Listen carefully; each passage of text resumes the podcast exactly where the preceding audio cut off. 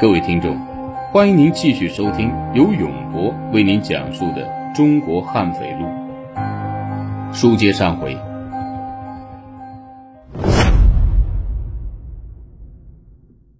正当灵宝警方力求围绕陈振荣打开突破口的时候，一九九九年一月十七日，陕西又传来凶讯。作案手段相同，灵宝市尹庄镇派出所所长。程自立元旦回河南洛阳市伊川县原籍探亲时，听说伊川县在年前也发生过同类案件，给尤新生一汇报，尤新生一面派常转超立即赶赴伊川，一面让刑警大队刘占强与河南省公安厅刑侦处联系，查询全省同类案件。其结果呀，使尤新生更加忧虑。一九九八年十二月十五日，河南伊川县白沙乡长岭村常庆兵夫妇被杀。十二月十六日和十八日，河南省郑州市所辖的登封市大金店镇文村和新郑市薛店乡两个路边商店惨遭血案，均是店主被杀。常转超等人查看各个现场后回来一汇报，忧心生忧心忡忡。看来，这个恶魔小个子团伙的跳跃作案的区域更大。陕西警方也闻讯派员到灵宝和登封等地查看现场，了解情况。豫陕两地涉案区的警方在重大压力之下，惨淡地度过了1999年的春节。春节前夕，河南省公安厅刑侦处副处长乔宪华。受李承先副厅长的委托，赴灵宝八四专案指挥部，对全体参战民警表示慰问，并要求参战民警要坚定信心，识破此案。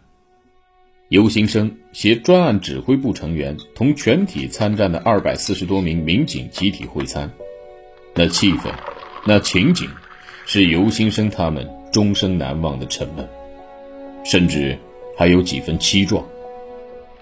尤新生举杯，感谢所有参战民警，这半年多的时间里弃家离子，日夜艰辛。曹建新副局长举着杯，眼眶湿润了。他想起分局刑警队长李奇志，在一个夜晚没说原因，只是苦苦恳求给他一夜假。第二天早晨八时准时回到指挥部，他心一软就准了假。结果第二天一早，李奇志出现时，左臂上佩戴着黑纱。一探问，李奇志流着泪说：“最疼爱他的外祖母，最终也没能熬到最后看他一眼。”玉林镇派出所所长张卫科默默地和民警李延迟碰了一杯酒。李延迟的叔叔要下葬，张卫科只偷偷的。给了他两个小时的假。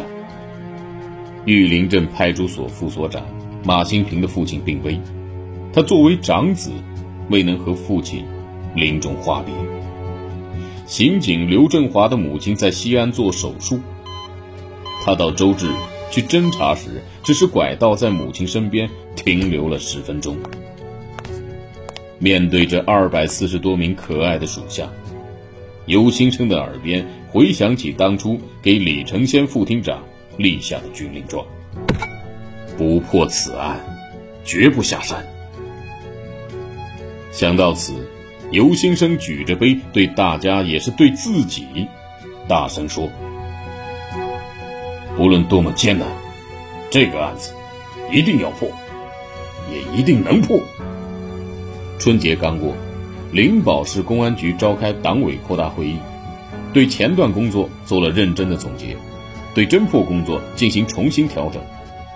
鉴于半年多来几度大规模的摸排和已有线索的查侦，大兵团滚雪球式的作战已告一段落。会议决定调整警力，以固县分局为主，抽调市局刑警大队骨干力量，重新组合侦破队伍。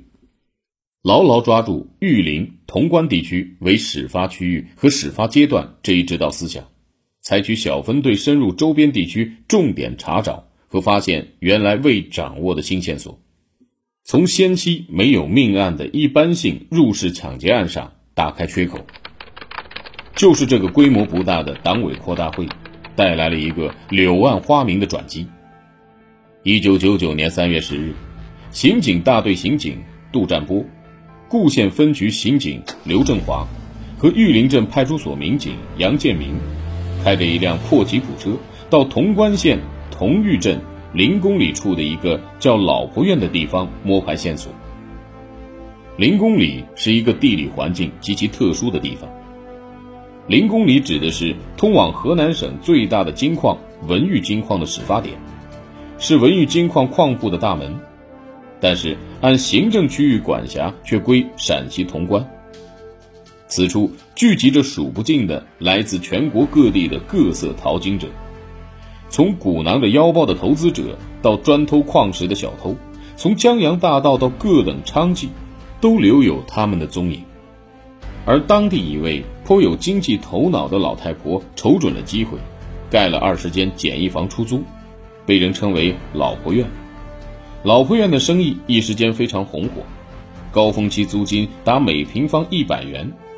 但是随着矿山秩序整顿，老婆院日渐萧条，仅住了三五户人家。杜占波一行在老婆院毫无收获。突然想起前段摸排时听说过，离此处不远的潼关县太要镇万仓村，有一老汉的代销点曾被抢过，于是就打转方向奔向万仓村。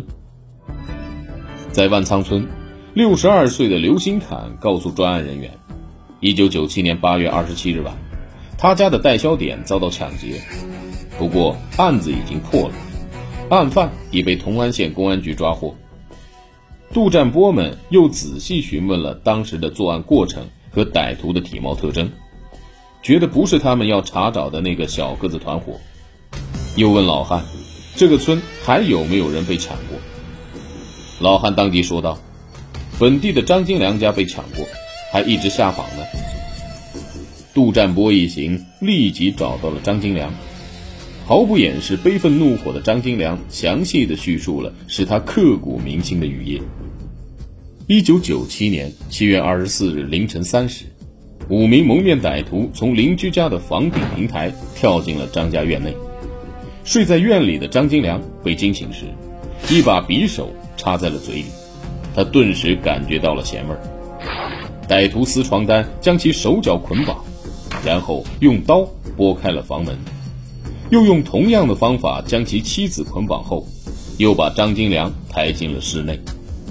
这时，天开始下起了大雨。几名歹徒在一个小个子歹徒的指挥下，在四间屋里翻箱倒柜的同时，除了小个子歹徒外，另外四名歹徒当着他的面将其妻子轮奸。手脚被捆的张金良两眼直冒火，恨不得活吞了这几个禽兽。发泄完兽欲后，歹徒抢走了现金三百多元、拱金十斤和毛毯、皮鞋、床单等物品。张金良挣脱开捆绑后，急忙出门喊醒了同村两个弟弟和几家邻居。此时天已蒙蒙放亮，张家兄弟及邻居十多人聚集后，一位细心的老人发现，有一个歹徒跳进院时，落到了墙边的秦化池里。上面留下了一个完整清晰的脚印。老汉用一根细麻绳量了量尺寸，嘱咐大家按这种花纹、这个尺寸去追。